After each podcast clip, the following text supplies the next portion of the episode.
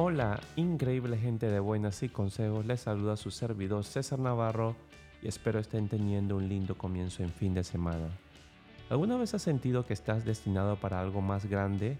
¿Algo que supera las limitaciones que la sociedad te ha impuesto? Hoy hablaré de cómo romper esas cadenas y liberar esa chispa de individualidad que está dentro de ti. Hablaré del Übermensch o superhombre acuñado por Friedrich Nietzsche en la década de 1880 Así que sube el volumen y prepárate porque este episodio puede ser un parteaguas en tu vida. Imagínate en la Europa del siglo XIX, específicamente en la década de 1880. Un hombre con bigote excepcionalmente grande está sacudiendo las bases de la filosofía, la religión y la moral. Ese hombre es Friedrich Nietzsche, un filósofo alemán quien predijo que la sociedad se alejaría de Dios. Desafió convenciones como la moral judeocristiana la objetividad del bien y del mal e incluso cuestionó la racionalidad como valor supremo de la humanidad. Un dato curioso es que Nietzsche nunca fue un profesor popular en su vida académica y solo alcanzó fama después de su muerte. Nietzsche cuestionó aquellos valores y sistemas de la sociedad que aplastaban al individuo en su capacidad para desarrollarse como persona con fin de elevar al bien común o social. ¿Te has detenido alguna vez a pensar en cuántas veces la mediocridad se celebra en la sociedad, mientras que aquellos que se esfuerzan por romper el molde son marginados o ridiculizados? Esta es una de las convenciones tóxicas que Nietzsche te invita a desafiar. No es suficiente con encajar, debemos aspirar a ser algo más, algo grandioso. No viniste al mundo para ser otro borrego en el rebaño siguiendo el camino trazado por otros. Viniste para desafiar, para crear, para ser auténticamente tú, si aceptas ser menos de lo que eres capaz, estás fallando no solamente a ti mismo, sino al mundo entero. Piensa en ti mismo como un artista y tu vida como tu obra maestra. No eres un producto de las circunstancias, eres un producto de tus decisiones y de tus valores. Puedes elegir, puedes cambiar el rumbo. Imagina por un momento que eres un escultor. Frente a ti hay un bloque de mármol y dentro de ese bloque está tu propia estatua de David, esa versión ideal de ti mismo. Cada golpe del cincel es una decisión, una acción que tomas en la vida. Si te apresuras, si no prestas atención, puedes arruinar la obra. Pero si eres deliberado, si realmente te tomas el tiempo para esculpir de manera precisa y considerada, puedes crear una obra maestra. Detalles finos. Los detalles hacen a la obra maestra.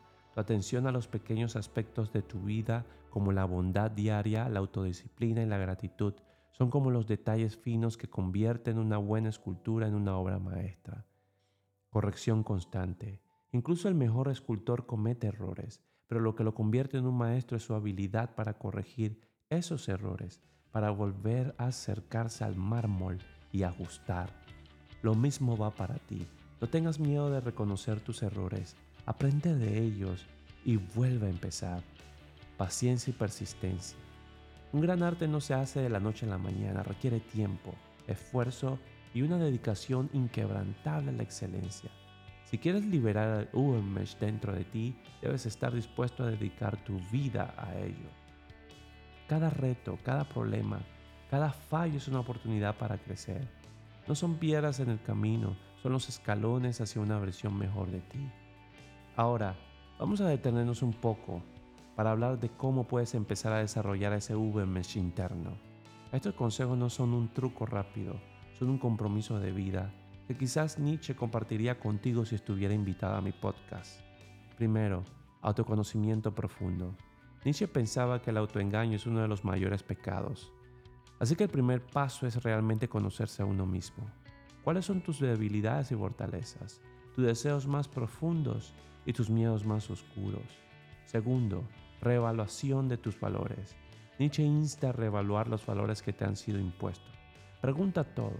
¿Por qué es bueno esto? ¿Por qué es malo lo otro? Establece tus propios valores basados en tu comprensión y no en dogmas sociales o religiosos. Lee la Constitución por ti mismo. Lee la Biblia por ti mismo. Construye una escala de valores sólidos y sé fiel a ellas. Tercero, la voluntad de poder. Para Nietzsche la voluntad de poder es una de las fuerzas más básicas y vitales en los humanos. No se trata de dominar a los demás, sino de dominarse a uno mismo, tener el poder de dirigir tu vida de acuerdo con tus propios términos. Amor fati, cuarto. Esta es una frase latina que significa amor al destino y es central para liberar a tu Ubermensch interior. Aceptar y amar cada parte de tu vida y utilizarlo todo como combustible para tu crecimiento. El concepto de superhombre no es una meta inalcanzable, no es llegar a ser un superhéroe como Superman o Thor, es alcanzar la mejor persona que puedes ser aunque la normativa social te dicte, te presione o te acose a hacer lo contrario. Es un proceso, un viaje hacia la autenticidad y la grandeza. Así que sacude el conformismo, olvida la mediocridad y atrévete a ser extraordinario. Y recuerda, como decía Nietzsche, aquellos que fueron vistos bailando fueron considerados locos por quienes no podían escuchar la música. Hasta la próxima y no olvides escuchar tu propia música y bailar tu propia danza.